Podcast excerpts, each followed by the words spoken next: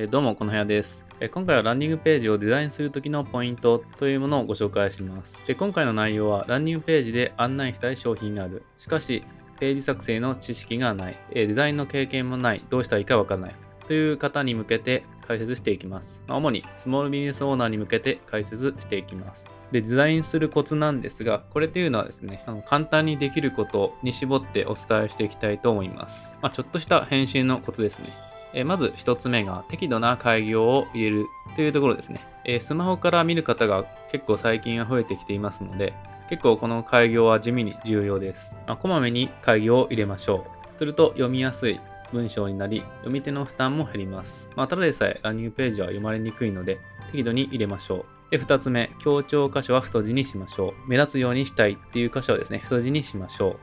う。で、3つ目、イメージ画像を配置するようにしましょう。えーこれはですね、文章をイメージさせるような画像を配置するとですね、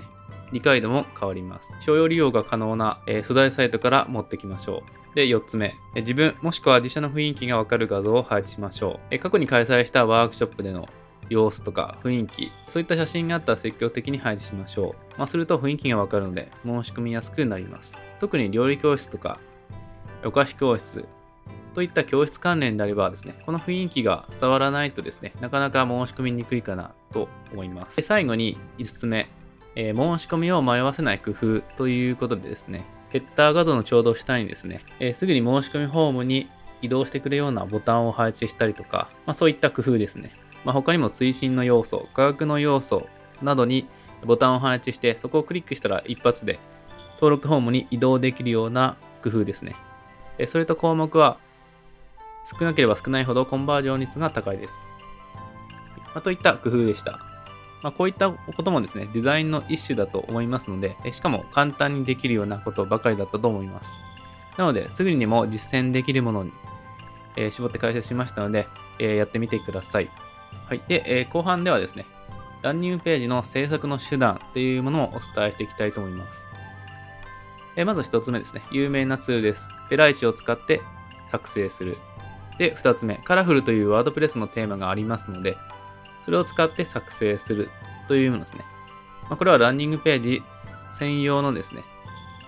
テーマとなっています。で、3つ目、ワードプレスの固定ページですね。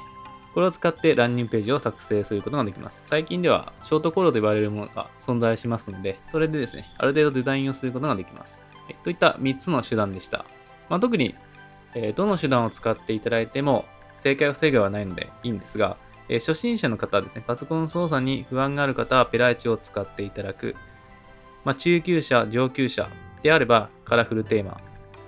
ワードプレスの固定ページを使っていただければと思います。はい、それでは今回の内容は以上になります。